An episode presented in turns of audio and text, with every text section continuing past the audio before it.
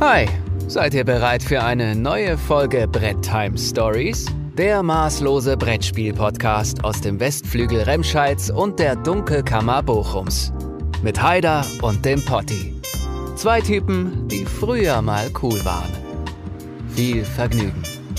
Ja, Tag Leute, schön, dass ihr eingeschaltet habt heute zu einer weiteren Folge Brettheim Stories und ich muss direkt sagen, ich bin ein wenig aufgeregt.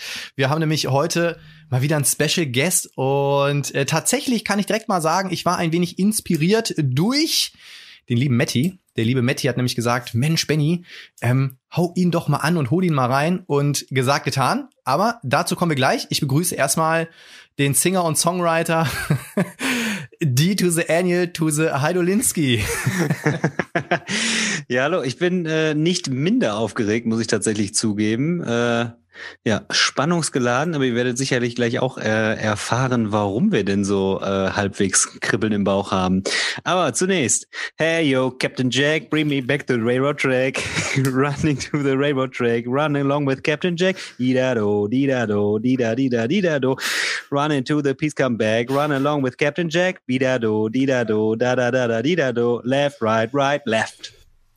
Okay, oh. ähm, ich, ähm, ich, ich weiß nicht, was ich sagen soll. Daniel, vielleicht kannst du gleich mal aufklären, warum du dich äh, trotz unseres Gastes heute für dieses Lied entschieden hast. Aber ich würde sagen, äh, wir lassen ihn nicht länger warten. So, uh, let me introduce the one and only Sandy Peterson. Hi. Hello. How you doing? Welcome to our show. Thank you. I'm excited to be here. And that song, that song was worthy of another Daniel, Daniel Küblböck. So Daniel Cool. And I am one of the few Americans who know about that guy. So, so are you kidding that you that you uh, know Daniel Küblböck? Daniel Desarber.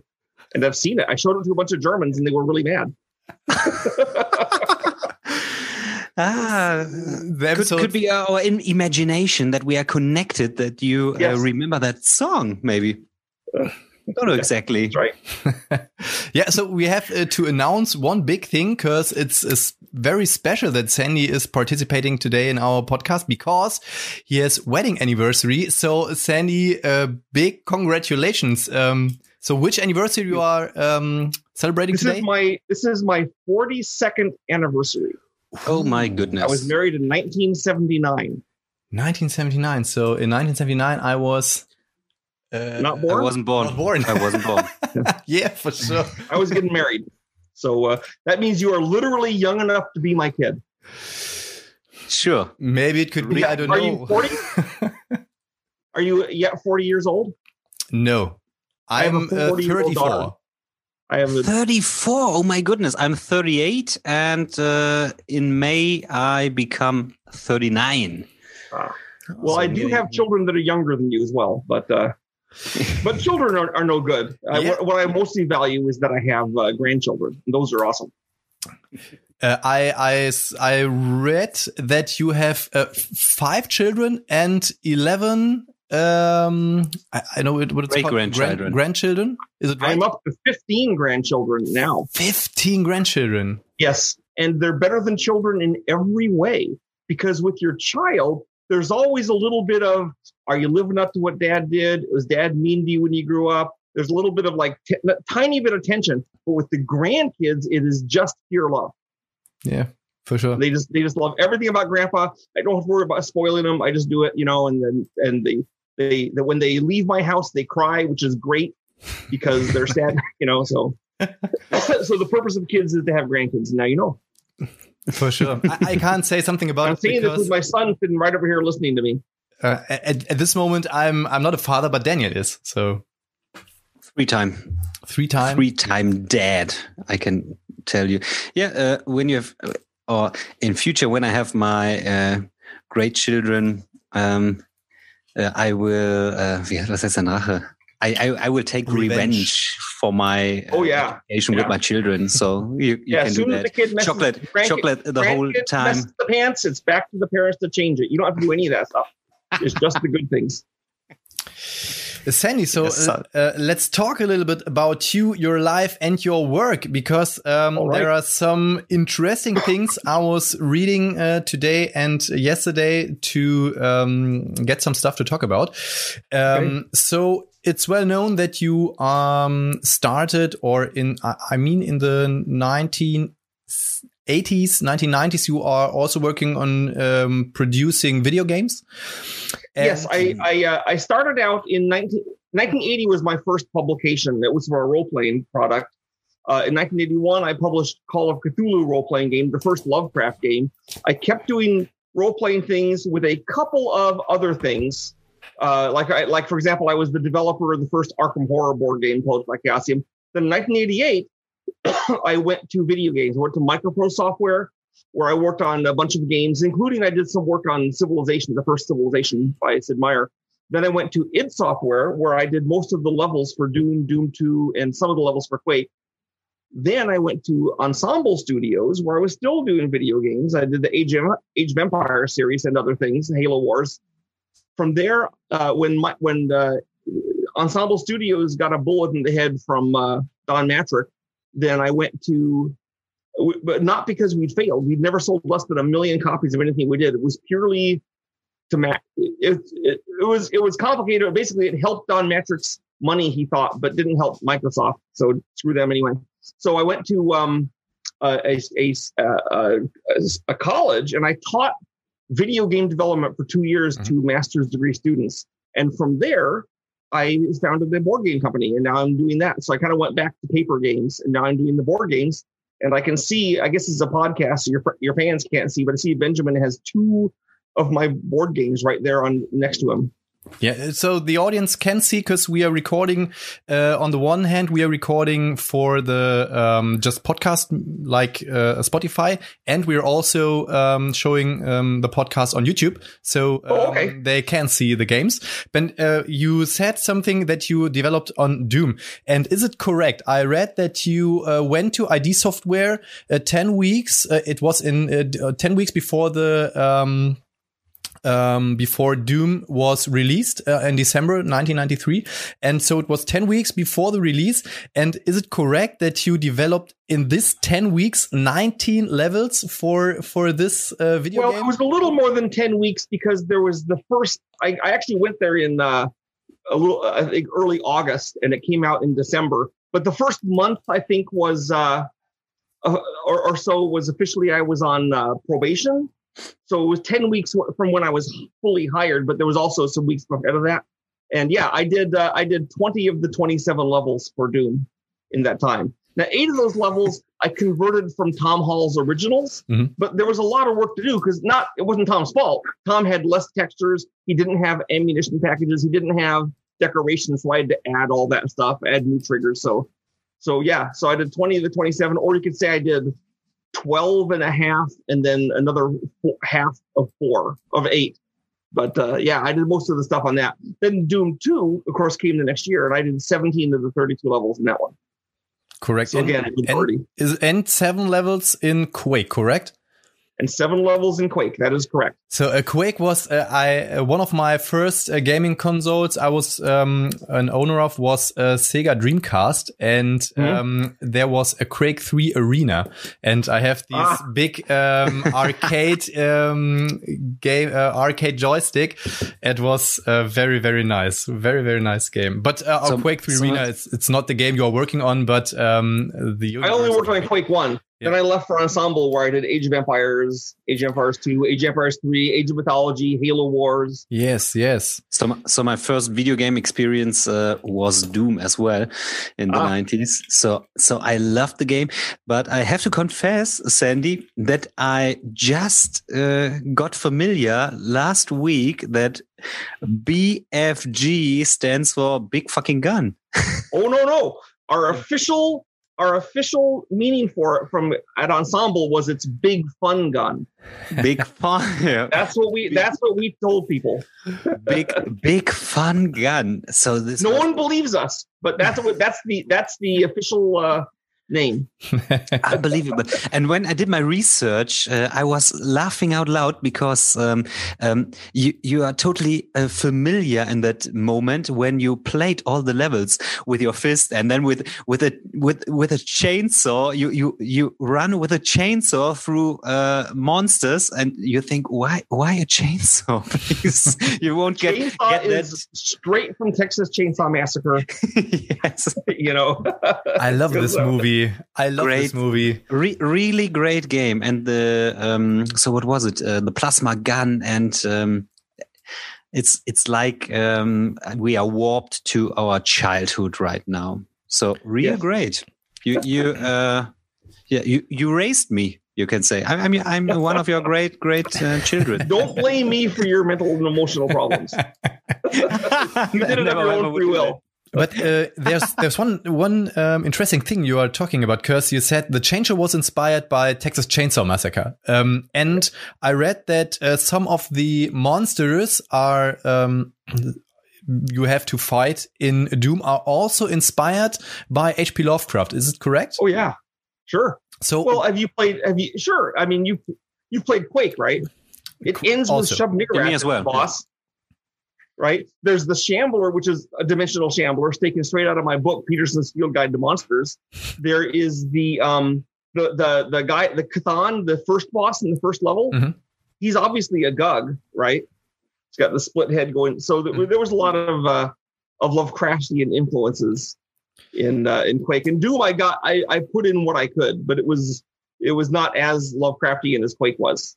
So I have uh, one fun fact because I um, I saw an interview with you, Sandy, and you were talking about um, politics and about um, the connection. Ah, ego shooter games um, are connected to violence and, Yes, and yes, so on. because, because Um, you know how you guys have gone out and shot up people all the time because you played Doom and Quake, right? It happens to everyone.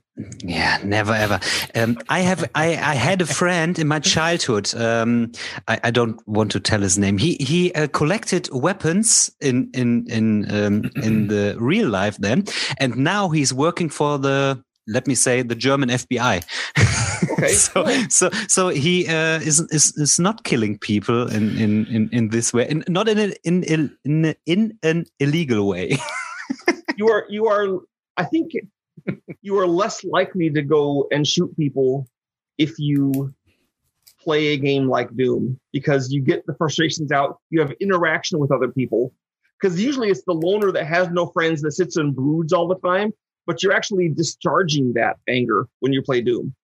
You know, you're like, okay, you know, like I, you know, you you play Doom with your marketing manager, you blow him up with a rocket launcher a couple dozen times, and any problems you had with him is over. You're cool now. You know, you got you, you got what revenge you need. So, uh, but yeah, I have had I have had members of Congress stand up in Congress and hold a copy of my game and denounce it. So, uh, oddly enough, everyone who did that was a Democrat, not a Republican. Usually Republicans, but in, of late, of late in the U.S. at least, it's been more the left that wants to censor certain things than the right. But hopefully that will change and they'll both stop censoring. But Um, but uh, one question: um, Why are you so interested uh, in uh, the H.P. Lovecraft universe? So um, there's one point that you found a book in the library of your father um, from H.P. Lovecraft, the Dunwich Oh, Horror, and even, other it's even worse than that. So we were living in a temporary house while we built the new one. We lived in that house for three years, so it wasn't very temporary. And so my dad, who was a science fiction fan from way back, piled all of his books, the ones he wasn't reading, in boxes in a basement, in a basement room, all by themselves. So I was one of those uh, irritating, um, precocious kids that liked to read a lot and was too smart for his own good. Maybe uh, and so i would go into the boxes and i'd go through them looking for books to read. Here i am i'm eight years old and i pulled through the box and there was a book it was called the dunwich horror and others. And i looked at it and the stories were short which i like because i was i mean i'm attention span with an eight year olds right? So i took it off and read it and i'd never read anything like lovecraft he was just amazing um, the very first story i read was pickman's model Mhm. and I still remember reading that and being astounded. And then I wanted to read more stuff by this guy, and I couldn't find anything. And then the book I had was lost. By the way, the book I had was an armed service edition from 1942 made by the US military to send to our soldiers. I'm not sure how it made them fight harder to read Lovecraft, but I am kind of glad that the US military didn't didn't just send our soldiers like timeless classics. They were willing to send them stuff like uh, Lovecraft, you know. So I can imagine some guy on, on Guadalcanal reading this thing, saying, "Man, I'm glad I'm only fighting the Japanese." You know? but, uh, but anyway, so I read this book, couldn't find another one, and then I lost the book. And then three years later, with with you know, I think I found one book in the meantime that had a couple stories, but. uh my friend, I, I, I met a friend I hadn't seen for a while. And he says, "Oh, here's your book back you loaned me three years ago." And I go, "Oh, great." So then I had the one book, but still that was only one book of Lovecraft. When I was 14, two years later, I found out that the local college library, which had a million books in it, had first edition Arkham House editions of Lovecraft. Mm-hmm. So I checked these out. I was the only one who did it. I could see the book, the card in the back of the book. I was the only guy that ever checked these books out. I would check them out and read them, and every six weeks I check them out again and read them. And then after a year of this, the college found out that um, that these books were valuable first editions, so it locked them away. So like teenagers couldn't get them. Um, Very expensive. and then when I was 17, I was on a trip to New York, and I went to a bookstore, and Ballantine had just released Lovecraft in a paperback edition, and so I was finally able to get all the Lovecraft books in that paperback edition. But but up to then, everyone I knew, and, and up to then, everyone I knew who'd heard about Lovecraft had heard about him because I told them. No one knew he was he was really obscure. You okay. were the one of the first influencers. I was one of the first, and well, then in 1981 or 1980, Chaosium, I w- discussed with Chaosium, and they got they got me to do the Lovecraft uh, role playing game called Cthulhu, and then that was the first Lovecraft game. Hmm. And I thought it would be this tiny. So since no one knew about Lovecraft, I was excited to do the game, but I thought it would be this tiny thing that would go through one print run and then be gone forever. And instead, it it inspired new people to play to learn about Lovecraft. I've had so many people tell me that they know, but they went and read Lovecraft because of my game. And but I think it wasn't just my game because in 1985, four years later, um, uh, the the the films came out. Stuart Gordon's movies, uh, From Beyond, Reanimator, mm-hmm. you know, Dagon, and mm-hmm. these these started these kind of cre- these crept through film geek culture and made the knowledge of Lovecraft great. And then Call of Cthulhu in its game was creeping through gaming geek culture. And so both of these things together kind of suddenly Lovecraft reached critical mass, and now he's like a meme and he's super well known. I'm just really happy, to, really happy to have been part of that. Yeah, so it's I think incredible that um, the Cthulhu myth uh, is still um, very powerful nowadays. So yes, and I would say that the reason. Oh, you sorry, I was going to answer. I remember I hadn't answered your question. Why I'm so obsessed with Lovecraft? I think it was the the nine year trek from eight years old to seventeen year olds trying to find those weird old books, just like a Lovecraft protagonist searching for them. You know, and I had a different experience than most people. Like when I read the story, The Call of Cthulhu, I didn't know what a Cthulhu was. Hmm. I didn't know if it was big or little, or the name of a or the name of a, a creature or not. I had no idea. Hmm. And so I don't. That, that's a hard experience to have now. Usually, you pick up that story and read it, you know who Cthulhu is, but I didn't. I'm not but, saying it was better; it's just different. but I, the special thing about H.P. Lovecraft is. Uh, on on the one hand, he has a very special way in telling stories, um, mm -hmm. and uh, the second one is um, when he was alive, he wasn't very successful with his stories. No, and, he wasn't and nowadays he's one of the uh, famous horror authors. And um, before you developed the game Call of Cthulhu, you were playing Dungeons and Dragons, and so um, there there was a special thing which um, combined these two things. On the one hand, um, Call of Cthulhu uh, or the Cthulhu myth, and on the other hand, playing role playing games. So you are um, very very um, a lovely uh, rope uh, pen and paper player and also loving um, H.P. Lovecraft. And these were the two um, facts because you developed Call of Cthulhu. Well, well, also, I was well, yeah, it was actually RuneQuest. I played started off. I started off playing Dungeons and Dragons back in 1974 when it first came out. But by the time I was doing, uh, I was writing Call of Cthulhu, it was actually switched from Dungeons and Dragons to RuneQuest, which was probably fortunate because uh, uh, uh RuneQuest gave me a way of emulating uh, Lovecraft in a modern world because it didn't have like you wouldn't have to be like a cleric or a fighter or a paladin, right? You could be a regular person in RuneQuest. So what happened is I looked at it and said all role playing games have the same the same way they work. You you kill the bad guys or solve the quest, you get the loot, experience points, money, you use the loot to make your character level up, then you go kill tougher bad guys, get more loot, level up, get tougher, and, and there's this, this standard cycle that goes through, and it's compelling, and that's what makes role playing games attractive.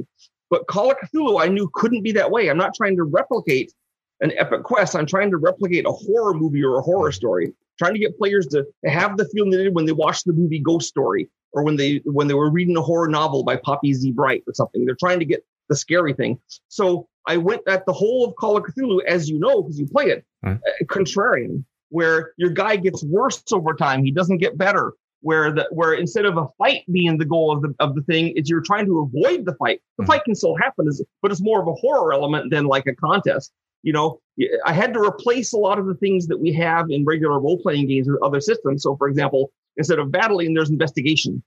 Mm-hmm. You know, uh, it, it, in, instead of uh, experience points, there's sanity, and you're trying to hang on to your sanity. It's going down and affecting it. And so there was a lot of, uh, you know, the monsters. It's it was a contrarian game, and I think that's what made it successful because it, a lot of the horror games that came out after Call of Cthulhu were more like the regular role playing game where you mm-hmm. kill the monsters, get better, kill more monsters, get better, and you cycle through.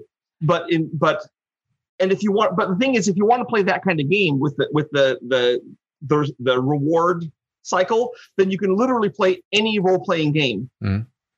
But if you want to play a game where where there's like cosmic angst and fear and dread, and your characters are going are are dwindling, and your only reward is knowing that you might have saved the world for another few decades, then there's only Call of Cthulhu. Yeah, so um, I'm also a dungeon master in playing Call of Cthulhu, and as I read the rule book, there's the special thing.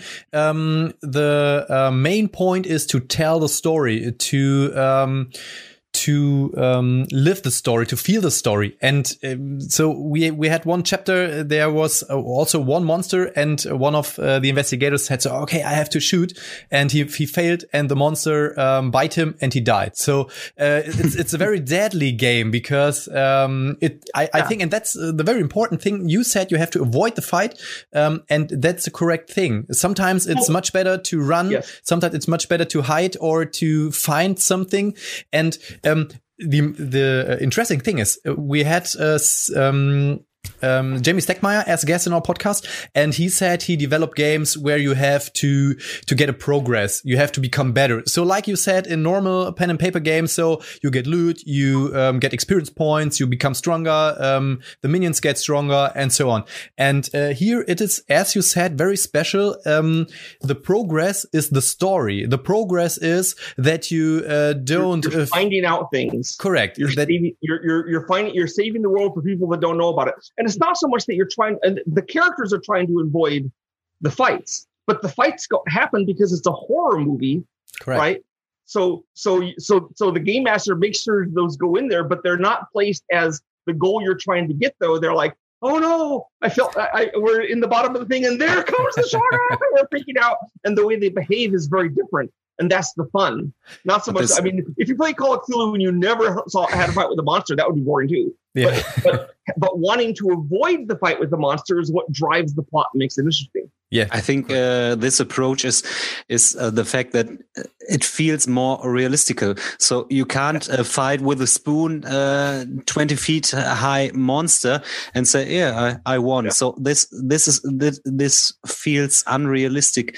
And um, so if a monster is big and uh, very powerful, you have to run. So so um, it seems uh, that that makes sense to me. So well, so some well, games. Sure usually you fight because you're trapped, right? But there's the other feature, which is that most role playing games they have weak enemies you can kill, like goblins or or mm. or rats or things that some exactly. small monster. But the weakest enemy in Call of Cthulhu is a cultist, mm. and a cultist is just as smart as you, just as strong as you, probably more ruthless and just as well armed, and he's better organized. So, yeah. so the weakest monster is a real threat. you know, maybe he's crazy. That might give you an edge right?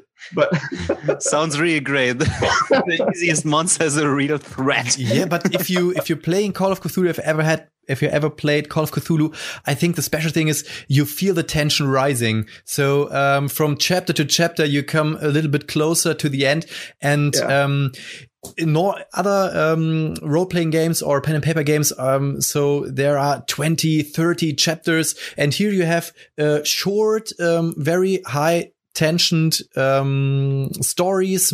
So we played the last time we played about uh, five chapters, and um, you can combine so many universes. And what I really, really, really love about um, the core the core book is um, I also knew something or a bit about the H.P. Lovecraft universe. I haven't read the books already, but it's on my bucket list. And um, the what I, what I really love is there are I think about it feels like a hundred pages where you see how the monsters are, um, how big they are, what they can, the story about, um, it's the skills. I think that um, section of the book is also very, very, very um, lovely. And so, do you you have read all of the books for, of H.P. Lovecraft that you have this information about? I have read all the books. I have read all the fiction of H.P. Lovecraft. I haven't read all of his uh, letters that he wrote, mm-hmm. but I've read a bunch of them. But I have I have Crazy. one question. Um, when I see how how, how you how you Pre- present um, the um, H.P. Lovecraft with uh, such pow- powerful words. Um, wasn't it uh, your, your uh, imagination that you built your own um, cosmic um, monsters or something like this? Um, you I think you developed um, the H.P. Lovecraft uh, I did. I did. University. He was writing it from a literary point of view. I needed game rules. So yeah, I expanded on Lovecraft. But here's the thing: See, Lovecraft during his life, he was very active in what in the Amateur Press Association.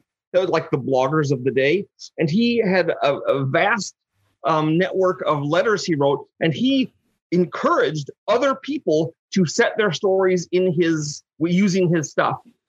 Okay. So when I so I was I read a story by uh, by Clark Ashton Smith or Frank Dumont Long or Robert E. Howard, and like Cthulhu would be there, or the Necronomicon or Arkham, and it made and it gave all these things an eerie sense of maybe they're real. Other people are talking about them.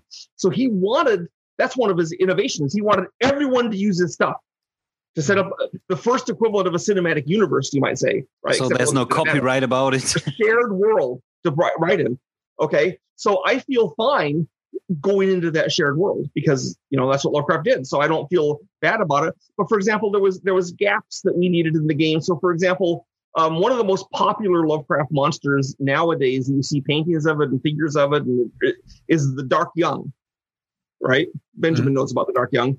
So the Dark Young, I totally made up from whole cloth because I needed a monster to be like we had Shub-Niggurath. I needed something intermediate between a person and Shub-Niggurath. So the Dark Young was a creature I completely invented that was put into the game. A lot of Lovecraft stuff, he would just say, "Oh, there's a hunting horror." Then I would use that. I would use the words hunting horror, and I made up a creature for it. Mm-hmm. So uh, to be the hunting horror, and I based it on on some glimpse of a monster in some other book that wasn't named. So they all have connections in uh, to each other. Like like the Dark Young is vaguely based on uh, no, Notebook in a Forgotten House, in a Deserted House by Robert Bloch. But in that story, it's not called a, it's called a Shoggoth, and it's not a, but it's a tree-like monster. So I did a tree-like thing. Um, so yeah, I had to expand on the universe because I mean, Lovecraft didn't have to expand it. He can just make it whatever he wanted, whatever he wanted. But I needed players to be able to, um, like, cause or not the players, but the game masters to be able to consistently know what a thing was like and have stats for it. Because you have to know where the elephant is. You have to know how can the Dark Young fit in this room? And I try to do scenarios that give him new expanded abilities all the time, you know, or, or showing like, like for example, I recently, there was recently a book published by Chaosium. Uh, well, not that recently, a couple years ago, but it, I don't think it made it into German yet, but it's called Petersen's Abominations. And it's the scenarios I wrote for, um, for convention adventures. So when I go to Germany, which I go every year, we would play uh, one of these scenarios because they won't let me play a scenario that's published, right? Because I'm Sandy Petersen, I have to play a new one. I have to write my own. Um, but so one of the scenarios in there has a dark young, and it's on the cover, which is wired into a computer network, mm-hmm. and it's talking to you as you're in this this uh, uh, this building uh, a biotech company, it's talking to you through the speakers. You know, the Dark Young say you don't know what's a Dark Young, right? But it's there. So it's a new way to. It's a like it's the Dark Young, and there's no reason Dark Young couldn't do that. But it's kind of a new new approach to it. You know, new interpretation um, of it. Yeah. Um, there was one thing I was. I, so okay, so you said um, that H.P. Lovecraft did something new. Um, it was a very, very interesting thing that you never saw bef- seen before. But um, please be a bit more um, precise. Which or what thing was the special thing that you are so fascinated in this universe that you develop so many games, stories, and everything in this universe? Lovecraft did a lot of things that he'd done for the first time that no one had really done and uh, and and I didn't understand them at the time. I just had the feeling for it. One of the things was that shared cinematic universe. One of the things is the way he gets you to abandon your suspension of disbelief. Is suspension of disbelief a thing that they say in German? It's when you're reading a, a science fiction book and obviously there's no Martians. So you have to kind of put aside the fact there's no Martians mm-hmm. to, to read the book and let's just forget about the fact it's bogus, right? just accept it mm-hmm. kind of thing right it's, you can't and so any book that's fantasy or horror or science fiction the reader has to put aside that fact that he knows it's not true mm-hmm. the way lovecraft got you to put it aside was unique what he did was his characters are they're first person he says i did this i saw that i did this other thing it's mm-hmm. it's a narrator he doesn't have a lot of personality because he wants you, the reader, to kind of put yourself into his thing without a personality. So you, so you are this guy, right? Mm-hmm. And then what happens? There's something bad going on. And the, the, the narrator, who is your guy, is constantly making excuses why it can't be a monster. He says, "Oh no, this must just be a coincidence. This is this is something else." And he's constantly making up these more and more esoteric reasons why there can't really be anything horrifying.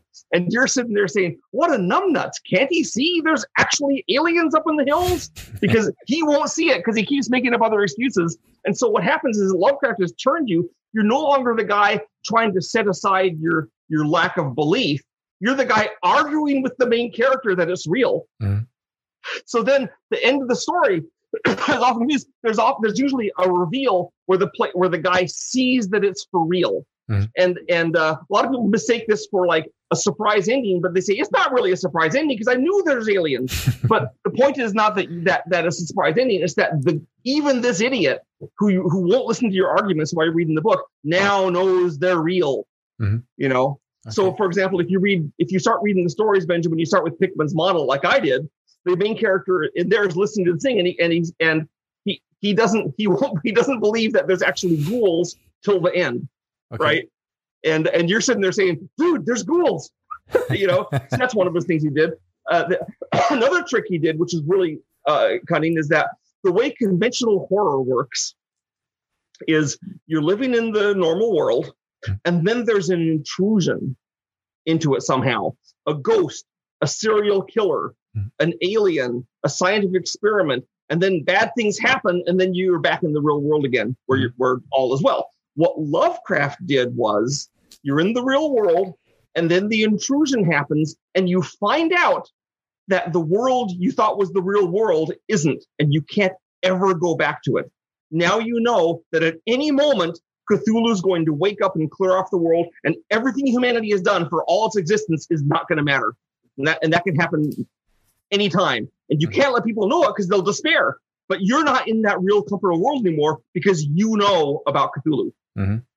Cthulhu is literally the world's poison pill. You know, that's what it scary because you think that one day will destroy everything and you can't do anything about it and it's just there. And so Lovecraft doesn't play the regular horror story thing where, boy, I'm glad that's over. You know, says, nope, you're never, you're, even if you defeat the monster, you're never going back. You always know too much. Plus, his monsters were these great awful tentacly things, you know. So I love that. Sandy, do you know uh, what is happening happening right now?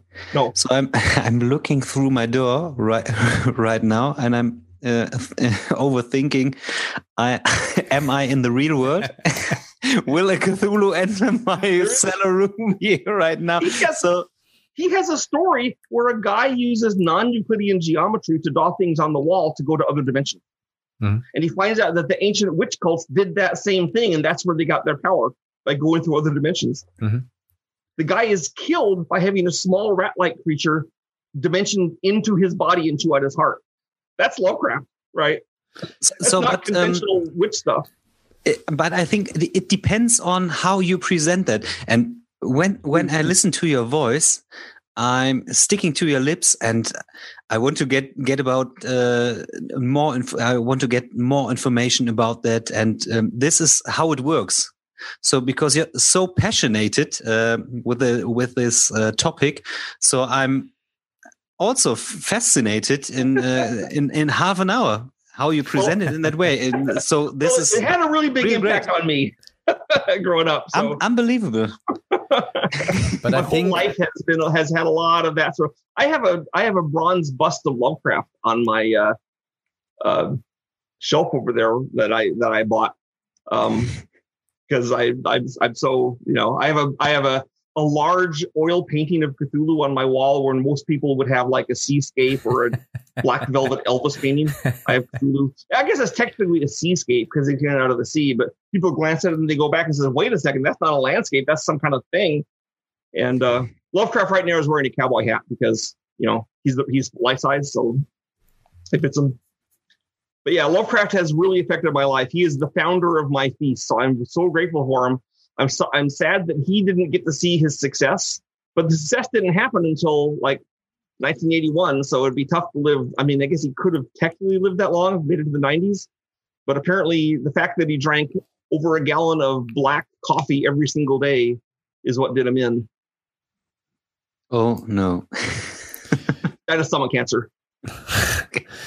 um, you um, you said that you uh, supported also in developing uh, Arkham Horror, the board game, and um, I read that you are um, visiting also conventions to play role play games, and you pick up your own role play game and play it with the people uh, over there.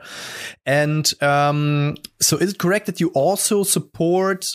Uh, or that you love support people in doing their own board games because I, I saw on your homepage there's uh, at this moment there are um, a three part long uh, gaming practicum where you um, tell things how you um, develop a game or a board game so Well, I uh, thought I had some information on how to do that, so it'd be useful to give it out to people.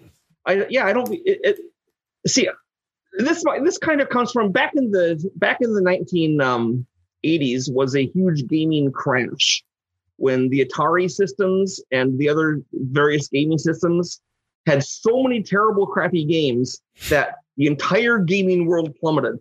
As far as I'm concerned, like ET, the more ET. I don't view other game developers as being rivals. Mhm. I view them as being um, peers, and the more good games that are out there, the better off we all are because it expands the hobby. Now, obviously, I want my games to sell better than everyone else's, but uh, but uh, like Jamey Stegmaier is not a bad guy to me. I'm like, yeah, he's making games more popular. That's great. Some of the guys that buy his games may come buy mine, Mhm. you know. And uh, so it's it's kind of like when you're driving down the road and you see six restaurants all together in a strip.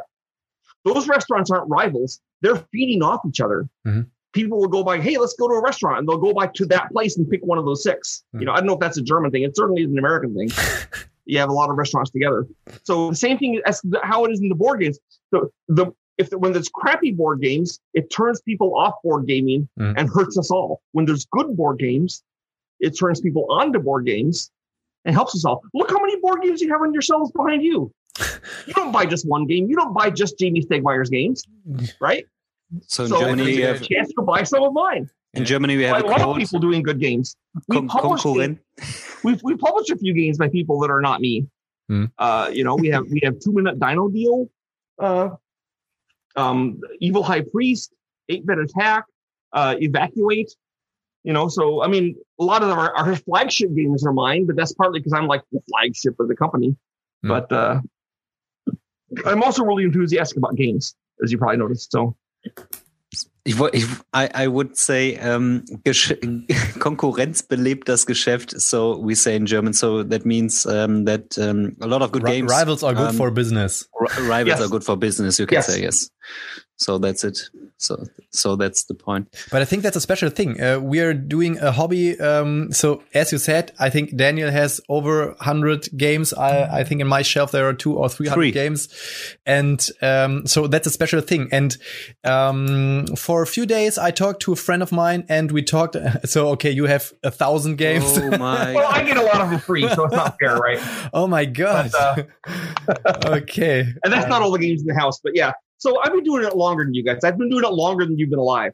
So it's only fair I would have more, right? a bit. So. um, but there are some um, angry guys. They said that Daniel and I just um, have known board games for for for, for years. So uh, uh, no, but um, would you say it's your mission uh, to help the guys um, or to help the hobby to be better than now? To progress? I don't think it's my mission. It's their mission if they want to be better. I can do what I can to help them, but but but my mission is to make good board games that people will like. Mm-hmm. And as a sideline, you know, I, I, have my YouTube channel where I talk about things like how to do a game, or I, there's all kinds of stuff on the YouTube channel, right? Mm-hmm. But uh, but I don't regard it as my job to to, to do that. I, I want to make I want to give people who are trying to do it the ability to to miss some early mistakes. Mm-hmm. You know, um, mm-hmm. so and at one time it was my goal to make Lovecraft well known, but I guess that one I like mission accomplished. I, I would say that's also that's done. So I think um, for the German market, I think it was uh, three months ago. Um, uh, it was announced um, Cthulhu Wars will be released in German. So it was like an atomic bomb in, in Germany. So many, I think, um, um, many pre-orders uh, in our world and in, in our um, community uh, ne nearly every every single second person said uh, yes i pre-ordered yes i pre-ordered one of the best uh, area control games ever and so on and so on. Um, uh, I, I, will just say that we have not seen a nickel of that money yet. That comes when it's published i think. But we are it, very excited it, for it. it I'm will come. excited. this fall it looks like i'm probably going to go to, I didn't get to go to Germany last year because of the Black Death, mm-hmm. but this fall looks like I get to go again. And I'm looking forward to seeing copies of German Call German Cthulhu Wars there. So that'll be cool. I go to a tiny convention in, in Eastern Germany uh, every year. And previous, I, I, try to go to Essen, but I think Essen is going to be kind of sad this year. So I think yeah. we'll probably skip it. I, yeah. also- Berlin Con? Do, do you mean the Berlin Con? No, it's it's called uh, um, the Kraken and it's very it's only like 100 people. Oh. basically all buddies that hang out and you can look oh, at okay. the, the uh, let's see what's the the website? Um so guys you heard if you want to see Sandy Petersen you have to go uh, to the Kraken convention. it's uh wait. It is uh, okay. It's www T-H-E underscore Kraken underscore not underscore dot D-E .de. Okay. A gaming retreat at Schloss Neuhaus. In it's the least inhabited part of Germany, which of course is still people because Germany is heavily populated. But it's kind of like you have to walk like two miles to get to it to get spaghetti ice. So you know. so then let's start about talking your games because you said your okay, mission is to develop uh, good games and on your page on your homepage there's a sentence uh, you try to develop luxury board games and um, yes. so the first game you published on Kickstarter uh, which was very successful was and Daniel uh, started to talk about was Cthulhu Wars about one million four hundred thousand uh, dollars I, I think something like that with the first kick the first Kickstarter. And yes, um, now I did not get all that money. uh, yeah, yeah. I, I, read it also that um, this money wasn't uh, much for you. But um, what was the special thing? Why uh, this game? Uh, before we started recording, you started talking about Cthulhu Wars. What's special in this way? And um, one thing is also a normal on normal board games, you are the good guy and you defeat the bad guys. And uh, the special thing, Cthulhu Wars, you are the bad guys. And what well, are... I guess you're the bad guy technically, but uh, but the other guys are bad too, so it's okay. So what so what happened? So what happened with Cthulhu Wars was I was uh, I was at a not a good time in my life. Um, I I had just finished um, funding and losing a, a bundle of money on a failed iPhone uh, app company with Mm. doing games, but it, like it flopped completely. So I didn't ha- hadn't had a job for two years. I put this this job at the iPhone company. I put money into it instead of out of it, and it hadn't done anything. So some friends convinced me to do a uh, board game on Kickstarter, and Kickstarter was just starting to go into the board game market with some successes. And they said you can get some money in this. So what I did was I accepted a job to go work in India, actually, for an iPhone app company doing games. They wanted me to be their like designer, and they, it was a really great job. It was a six-figure salary. I had my own driver because they said do not drive in Hyderabad. I got my own apartment. My wife was excited to go for a trip to India for a year. It wasn't a permanent job, but it was supposed to be for a year or so. And um, and then I said, well, I'll do this board game, and maybe it'll give me two or three hundred thousand dollars to kind of help support me and give me additional income while I'm in India. And so I put up the the game, and it turned out that the combination of Lovecraft and the fact that the game was fun. Well, one of the things is before I did the game, I was really focused and I sat down and I started designing a game, and in all my history as a designer, no game has ever flowed as smoothly and and elegantly as Cthulhu Wars did. I remember very early on, I had the game up and running, had my friends come over and play it, and one of my friends, uh, like, was like, "Sandy, how long have you been working on this?" And I and I didn't want to admit that it had only been um, a week, so I said a couple, oh, a few weeks. And he said it seems really polished, and I was like, "Oh, cool," you know. So so it was really new. And like, and there's things I did in the very first design that are still there in the game. So this was my so anyway, I put it out. People could see the love that went into it. I also thought this is going to be the last game I ever do that I get to pick what it's going to be because I'm going to go work for the Indian company and do that. So I wanted this to be the most spectacular Cthulhu game ever. And one of the things I always wanted to do was I wanted to in in Call of Cthulhu, you never get to see Cthulhu with all his stuff, Hmm. rising from the deep, telepathy blanketing the land, mountains of protoplasm, all that stuff. You never see that. A couple times I've run a post-apocalypse Call of Cthulhu adventure where it happens after Cthulhu rose. And I always thought that was interesting. I thought I'll set this in that time period with all the stuff, and I'll have giant plastic Cthulhu figures because I want to own. I want to have those for myself. I'll make them 28 millimeter scale so they're compatible with Call of Cthulhu, and uh, which, by the way, you can buy all the figures separately now for uh, the, the, the official Call of Cthulhu figures. My, my figures from Cthulhu Wars. So uh, so I did all this, and then I put it out. And I guess the fact that I was Sandy Peters was my part of it. The fact it was Lovecraft and no one had seen a game like this. The fact that it's a huge luxury game, and I got a lot of flack based on the fact that it was a um, that it cost so much. But Mhm. my argument was this: I said, if you drive a like I guess no one can drive a Trabant anymore because they're all dead. But if you buy a cheap car, you don't complain constantly that it's not a Cadillac.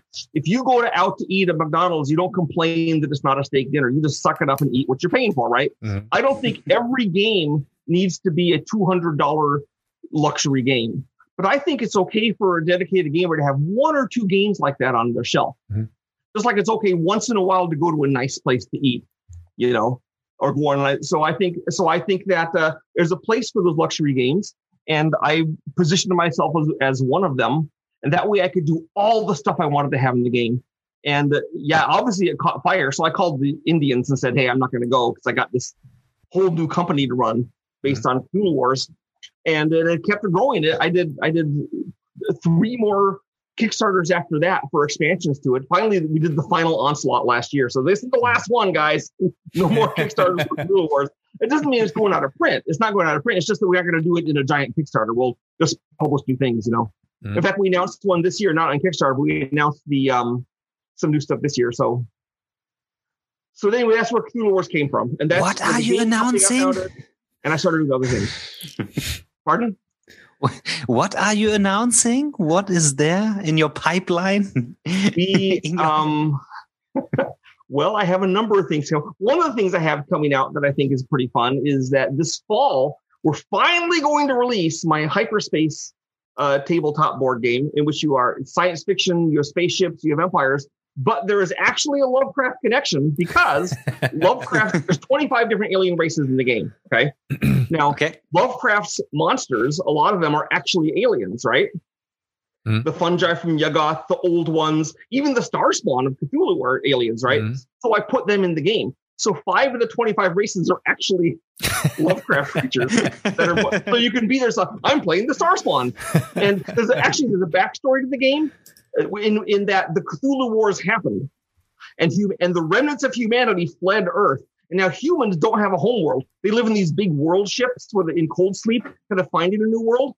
And so in the game, you play the humans, you, you're like this this uh, this race of nomads that doesn't have a home world. Mm. But if you play Cthulhu in the Star Spawn, your whole world is Earth. you live on Earth because you took it over.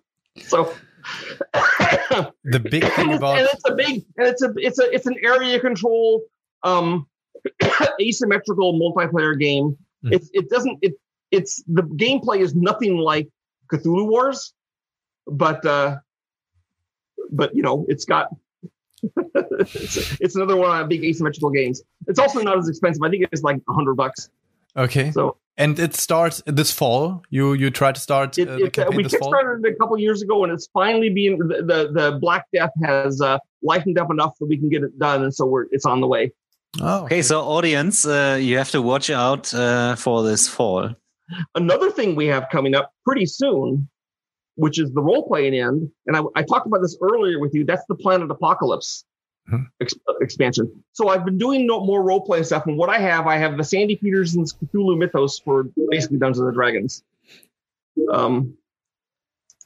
So, I uh, read that. I read that on your homepage, uh, the, the Cthulhu Mythos. So yeah. so so you so it's a big book. It has all kinds of stuff. There's actually i've learned i've learned i've learned and uncovered and, and done a lot of stuff um, with lovecraft that i didn't know at the time when i did Call of Cthulhu. So there's expansions of what's going on. One of the features of the of the, the cthulhu mythos for 5e that i've done is that the great old ones like cthulhu they aren't treated as a giant monster that you fight and kill. They're more like an environmental effect Hmm. that, that goes up through stages. So cthulhu starts out you're getting like like constant nightmare. You're getting nightmares from them. You can there, there's the, the angle, the, the geometric angles change. So when you're running away from Cthulhu, it takes further than going towards him. And then as you get stronger, then you can't. You run, you go in a circle, you know, and the nightmare starts having flashes of images. And then finally, people start going insane, and angles crack open, and monsters come out of it. It's just getting worse and worse. So it's not just of I got to fight the giant monster. It's like everything about reality is changing, and all the great old ones work like this. So that's kind of a fun thing we've done in that.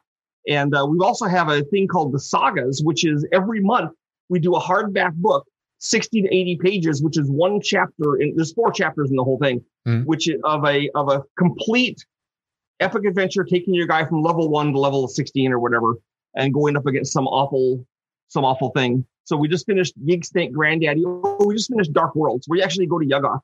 You start right out being sent to Yuggoth, and you have to get back to Earth. But the problem is you have to get like your body's if you don't get back soon enough, then the spell that lets you survive on Pluto will wear off and you'll all freeze and die. So it's problems.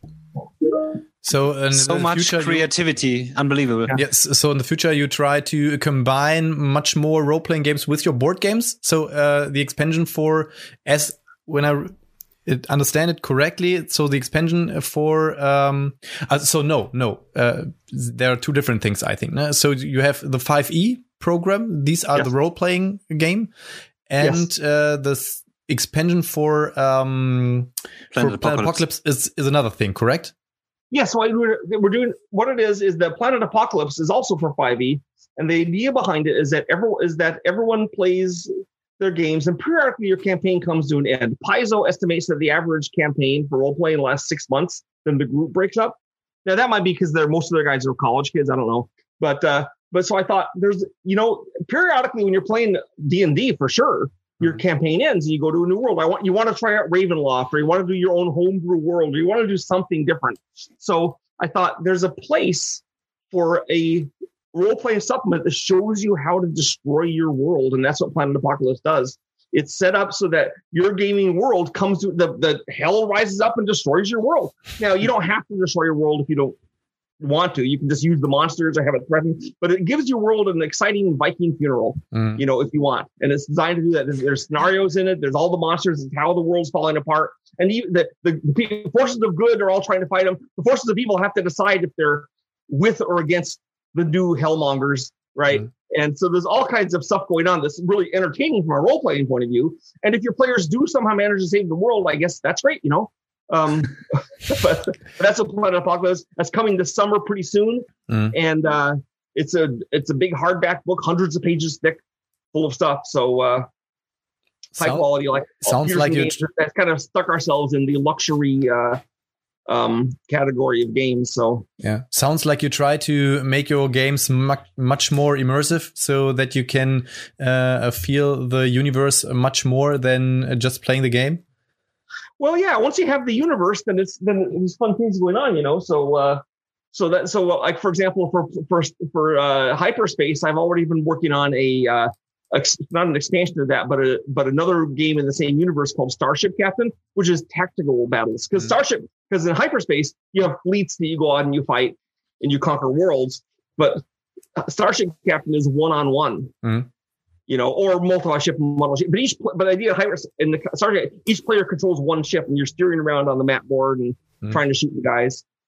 So One on one is a correct word, so um, you also There it is. Uh, Cthulhu Wars Duel, So also one-on-one. Cthulhu Wars Duel, and um, so let's have a little bit, a little talk about Cthulhu Wars Duel because, um, as I as I mentioned, it's a very very uh, important project for you. Correct? Yes, yes. So what happened? So of course, obviously, as soon as we released the giant luxury uh, Cthulhu Wars game, what everyone said was, "This is a really great game that I can't afford." Or Mhm. that someone can't afford. Some people said, as I said, I don't care. It's it's worth the money, which is my argument that it's actually worth the cost. But it doesn't. But it still has a cost, right?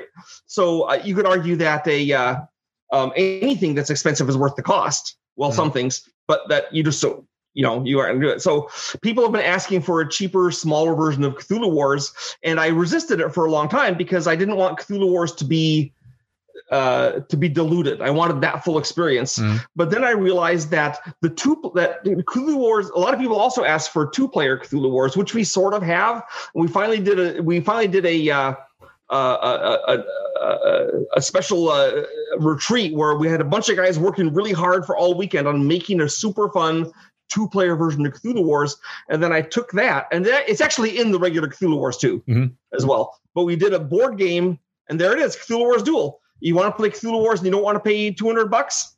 There it is for 25 24.99. I don't know what it is in euros, sorry. But uh, it's two players. It's just as asymmetrical as the regular game. Mhm. And we have the second one almost out, which is Cthulhu Wars Duel Extinction, Mhm. which has a new map and two new civilization, two new factions, and they're all interchangeable. Okay. You so- can play oh, any faction on any map against any faction. And then we have we have two or three more of these planned coming up. Okay. There's one set on Miskatonic University. They are smaller scale in that regard. Like Cthulhu Wars Duels map is Lovecraft Country in New England instead of the whole world. Mhm.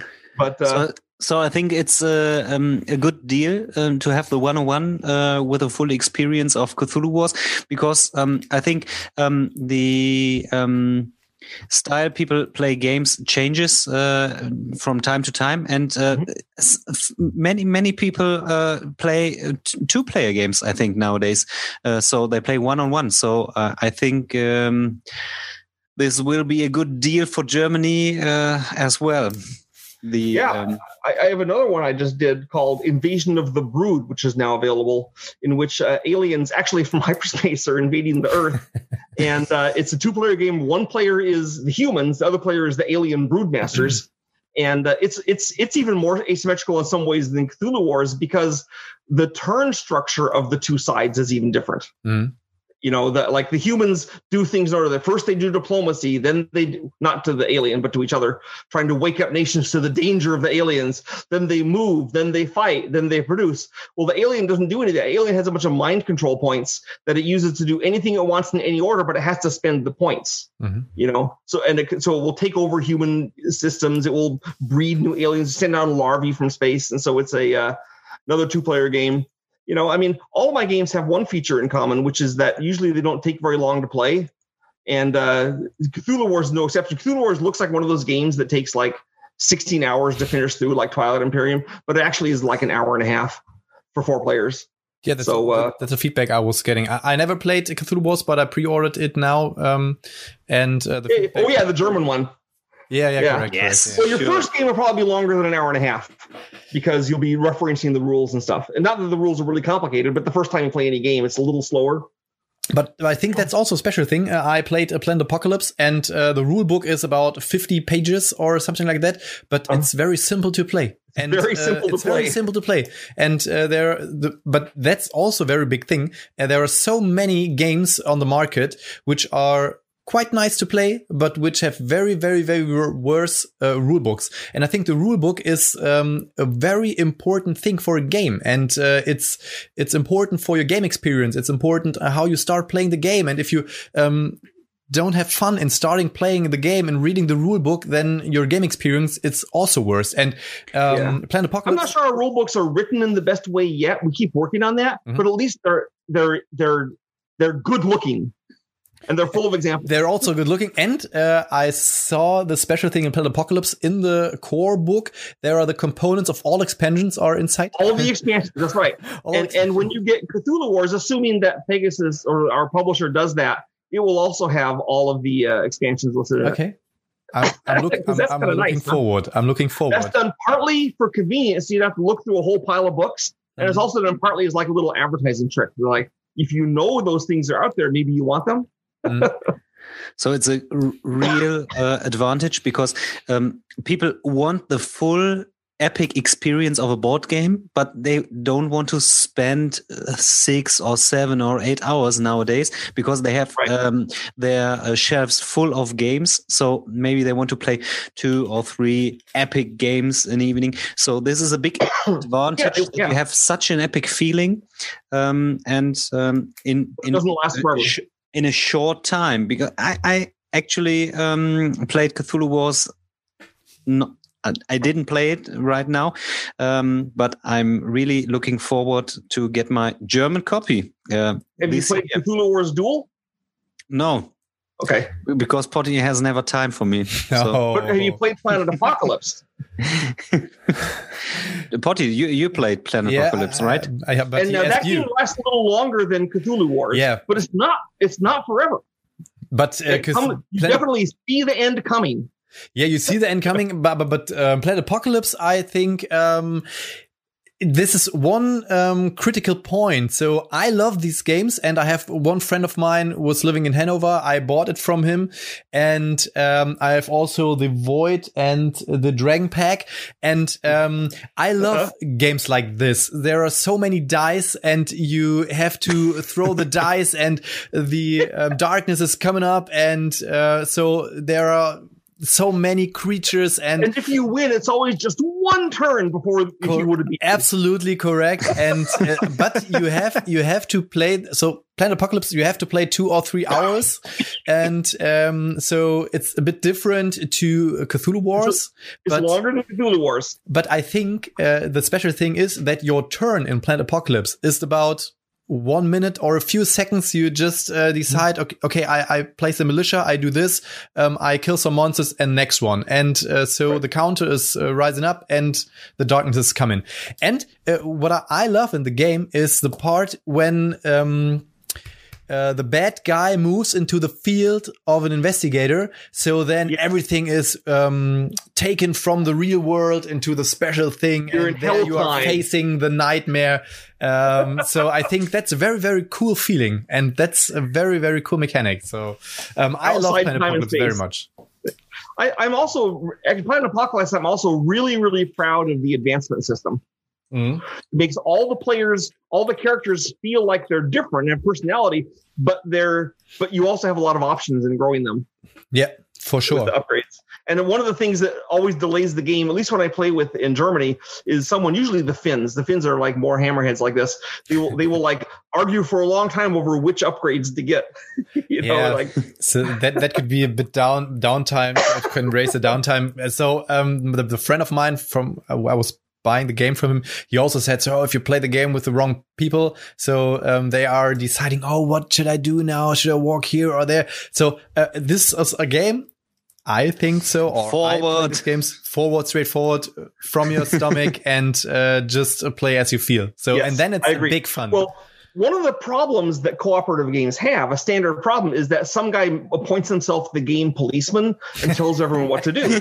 So, which is, right? So in pla- like this happens every time you play Pandemic, right? So in Planet Apocalypse, I had I had I've put in things to stop that from happening, Mhm. and and one of the ways is that it's not quite clear what the best move is for you any turn. So there's a little bit of debate, like should I go fight the monster or go back and heal? Mm. Eh, you know, you can see either way. The other rule is is having the team captain. And the team captain changes every turn, mm-hmm. and that guy's in charge of everything for the turn. So if one of your people wants to be the game policeman, he gets to be the game policeman like when it comes to his turn. And what I've noticed is that those guys seem to like it when someone else is in charge too. Oh yeah, there's a guy in charge. I'll, I'll do what he says. So the game policeman kind of keeps it mixed up, so you don't have that.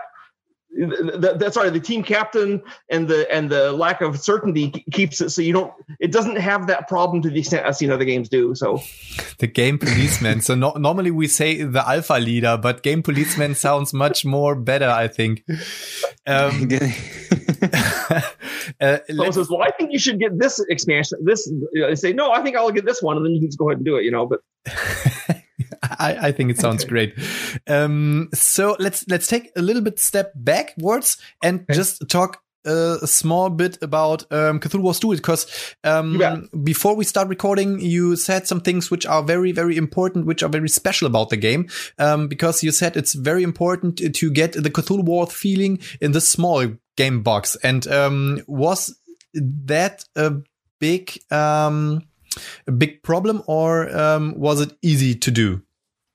Well, it was. It was. I mean, I. I mean, the way we did it was, I said, the the earlier version we had, um, uh, the, the, the the earlier version we we had of two two player didn't really work, Mhm. and um, so we actually had a thing. Basically, when we do some of our kickstarters, we have a thing we call the whales.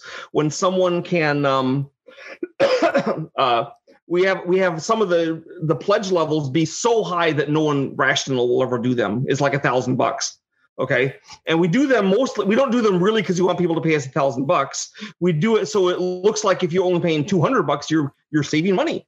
you know, the Two Lords didn't look so bad. It could have been a thousand, right? So anyway, but but every time some of these people and usually, and what it was this year was you pay your thousand bucks, you come to Sandy Petersen's house for the weekend, we play test upcoming games, we do things together, we learn stuff. Uh, you get your, you know, and so and so all these guys came who are like super fans that wanted to pay a thousand bucks to spend a weekend at my house, and probably we lost money on the deal, but that wasn't the point. The point was to ha- you know have this fun weekend. and so I said, I said I'll have these guys do. So we, we came in and I said, okay, what we're gonna do for part of the, for this weekend is you guys who are super fans and love the game, we're gonna make a two player version of Cthulhu Wars that's fun. And so we had these seven intense guys doing that all weekend long, and uh, and that's how we did it. Crazy. I mean, I was there too, about but it. that was that was that's how we did it. So we just had this intense uh, seminar of making Cool Wars fun, and they paid me a thousand dollars for it. So, and- Which, which I said they got their money. We we we fed them like kings, you know, and we and we we gave them copies of stuff, and they they, they got all kinds of privileges. Like I said, we probably lost money on it, except I don't think we I don't feel like we lost money because it was so fun. Win-win situation for everybody. Yeah, and so now you said there is um, at this point of time there's an expansion uh, is still available or is coming this year for Cthulhu No, it's coming. said Extinction, correct? Cthulhu Wars Duel Extinction is like in the process of being shipped from China.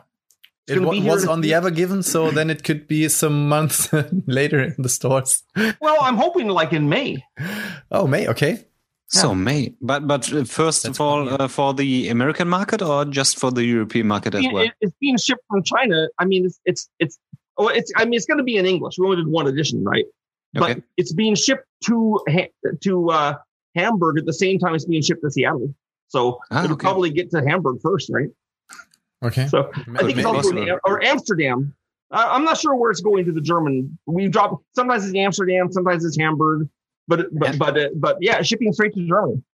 I don't know how many Am- Am- there Germany, Amsterdam's not that far away. Yeah, but it'll be But in- Amsterdam is Oh, I know, I know it's close by, but I, it, it's just we when we ship to Europe, we have a drop points, and that's it's usually one of those two. So yeah, it's headed straight there, and so it will be uh, it'll be in stores. I mean, the uh, German um, distributors, you know, are like Spiral. Well, Spiral Galaxy, I think they're in England, but they're they're distributing it too, right? So uh, so it'll just be in stores, and you can buy it from our website. Uh, it's on. It's probably going to be on Amazon.de. Ooh. Amazon DE, yes. Um, Yeah. So Daniel Well, said that. I Um, bought things on Amazon DE. I know about it. a- a- and we also bought some things on Amazon.com. Games like Pan Am, for example, they're just were just available on Amazon.com. But Yeah, yeah. So, sometimes they ship uh, to Germany, so Yeah. I'm I'm really glad. I uh, bought um, the the Ravensburger game uh, Royal Rumble, so it's in a 90s style, so you- the wrestling game. So you won't get that in on the German market. So it's a real trash game. But I bought that on uh, Amazon.com. and uh, Okay. Do you do you know the uh, motion picture uh, EuroTrip? Because uh, Daniel said that Amsterdam isn't far away, and in the motion picture EuroTrip, they also uh, book a flight and are uh, traveling through Amsterdam. And there's one guy who said, "Oh, Amsterdam and Berlin, it's so so near. You can just walk uh, about a few minutes for it because Europe is so small." So. Um, Well, compared to America, it's pretty small. also, yeah. But uh, the the funny thing is, if you see um, movies about traveling through America, um, the guys also driving by car over months and weeks and days. And uh, if you see uh, movies about traveling through Europe, there's just one day, and they are from uh, maybe Germany to Italy in just a few Yeah. hours. No, next day you're in another country. Yeah. So, well, yeah. One thing. So, so I I I do a lot of reading about uh, World War II and other wars, and so one thing that that really made it come real to me was when someone pointed out, you know, the distance from Berlin to Moscow is the same as from Chicago to New York. So I'm like, huh, okay. Special So the dimensions. trackless wastes of Russia are like, you know, the Midwest. So, um, there's one one last question, but I have to. Uh, Europe has depth, while America has breadth. Let's put it that way. Um, wait, I have one. oh, Pot, Pot, Potty is searching for a real, Yeah, real wait, big wait. question. Okay, yeah. Um, so um, two two last games I would like to talk about. Uh, one game um, I also owned it, but I um, You sold it? was eight bit attack. Um, Oh, he didn't like 8 bit attack? no. My son designed that game. Oh, I, man. but uh, the thing is, uh, I I love the uh, graphics and I love um, to start playing the game, and it was quite fun. But I had. I, I read also through some um, forums like Board Game Geek, and I I'm not sure if you can win the game. I'm I I played it uh, so many rounds and uh, on every level, and I never won one game. So How many heroes did you have? um, at the first time we, we started heroes? with two heroes, and it was uh, very catastrophic. I will and- admit that with two heroes, it's really tough yeah, to win. Yeah. With three or more, you can do it. With two heroes, the way to help you win is every turn start with all the all the uh, potions. Mm. I think that's a fair thing to do. But you can totally win it with three or more heroes. Uh, the the funny But thing it's was hard. it's it's very hard. And the funny thing, So- I read through Board Game Geek, and there were some um, some threads about it, and uh, there was one thing. Um, which I was thinking about, and he said, "Oh, every um, Petersen game was so so nice, uh, play tested and balanced, and this game isn't." there was another guy who was uh, a bit It is. We've been for months. we didn't play this as a two player, I admit. As much. So Potty, rebuy it and test it. um, and the last thing I would like to talk about is Dinosaur 1944. Um, do you have some information about it? Some Ah, yes, the Kickstarter. Yes. Uh, it's still in production. It probably will not be out this year, thanks to the Black Death. Mm. Um, but it's on its way, and it is a uh, it is not exactly a co-op game. what it is is that um, you can play it co-op where you're just the American soldiers fighting the dinosaurs because you land on an island in the Pacific and it's full of dinosaurs, right? Mad scientists have made dinosaurs. So, but you can also, if you get the expansion, you can play like dinosaurs trying to beat the soldiers. Mm. So if you can put these together, if you get the expansion, and one team of players can be the dinosaurs and one team of players can be the soldiers. Mhm. and you're both fighting, and it's and there's also uncontrolled minions on each side going through trying to attack the other guy's home base and destroy it. But you're you're uh, you move, but it's it's it'll if you play it, it'll feel a little bit like Planet Apocalypse. It's like a, it's like a lighter Planet Apocalypse Okay. you know it's not quite as heavy as planet apocalypse but uh but you but you're you're placing you're placing actual traps and booby traps like minefields and stuff Mhm. instead of uh, ambushes. Amateur, and uh, yeah. you're trying to stop the dinosaurs swarming through. And there's bosses that come through boss monsters. And uh and, and the boss monsters for the, uh, the if you're the dinosaurs the boss monsters are like tanks and stuff. And if you're the humans they're like tyrannosaurs. Hmm. but uh it's all it's all uh it's it's co-op or two teams But why this freaking theme? So humans fighting uh, dinosaurs, Okay, and so when and I the was a kid- Wait, I have two. Uh, uh, the second, very very important question is, um, where is uh, the um, H.P. Lovecraft inspired? inspired? Okay, the H.P. Lovecraft inspiration is there. We'll get to that in a second.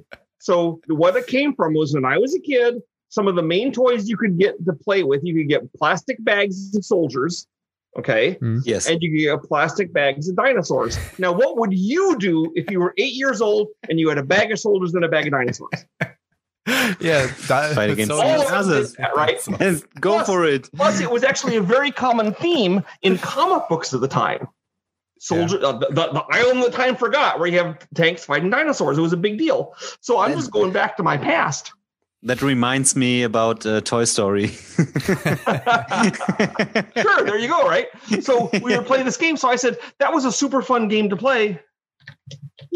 I, I at first I Um, thought about And Jurassic I Park. want, and I want to. Uh, I, I, I said, why didn't give us some rules? Because we're grown ups, so we can't just play and have fun. We have to have rules to have fun. So We and, and we'll have Dinosaur rules. Army-Men, the game that all Americans at least played when we were kids. You know, maybe that wasn't the German thing with your toys, but it sure was for us in America. okay, that makes sense. that makes sense. and I have to confess, in Germany, it, it is the same theme, Yeah, there you are. but Yeah, but you- but uh, but but that- smaller country. Uh-huh. and So uh, that- so where's the is. point of So H.P. Lovecraft? dinosaurs it came. Okay, and the Lovecraft thing. Okay, so we know the scientists are using time travel to get dinosaurs into the modern world, right? Mm. Oh. Well, who Totally true. time travel in Lovecraft? The Yithians. So I posited they have Yithian tech. So some of the bosses are actual Yithians coming through the time loop to try to wipe out everyone, just to hide the fact that they exist. So you can get a past Yithian, the big cone-shaped mollusk thing. You can get a future Yithian, the, the beetle creature, Hmm. and you can even get a flying polyp that comes through by accident.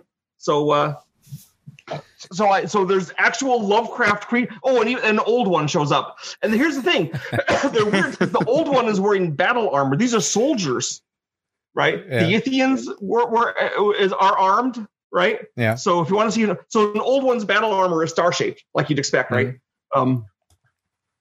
So we have figures for all these, um, and uh, you know, I think that, that, so. That, but they're bosses. No one, no one gets to be a Lovecraft monster. They're just enemies of everyone, right? But Very, very fascinating. Daniel, do you have some questions left? no, no questions left.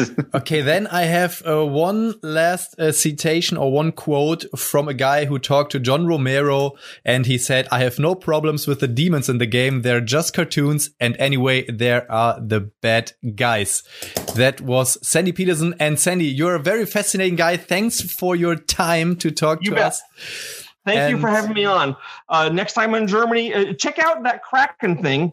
And Yeah, if there's for a chance, just you can swing by Schloss Newhouse, and we can get we can uh, uh, have a drink together or something. Yeah, Play or, a game. or maybe in the next I, Kickstarter. I, I'm really looking forward. Or yeah. in the next Kickstarter, Daniel and I uh, take uh, the two, 1,200 bucks pledge and fly through uh, Texas Sure. and uh, do some play testing with You'll you. be here to design the 8-bit attack two-player to make it work. I- okay, Okay, challenge thank you. challenge accepted. It was a real, it was a real pleasure. okay. thanks for your head out, time. now Yeah. you wish you a very very nice day with your wife to spend time and to Yeah, say, say hello to your wife from us. We'll do. Okay. And uh, so, thanks for your time, Leute. Danke, dass ihr eingeschaltet habt. Ähm, kommt immer mal wieder vor, dass Daniel und ich auch mal an die Wand gequasselt werden, ohne dass wir großartig was zu erzählen haben. Aber ich glaube, es hat allen Spaß gemacht. Und in dem Sinne, danke fürs Einschalten. Thanks for watching and hearing us. Macht's gut, bis zum nächsten Mal. Bye bye. Ciao. Ciao.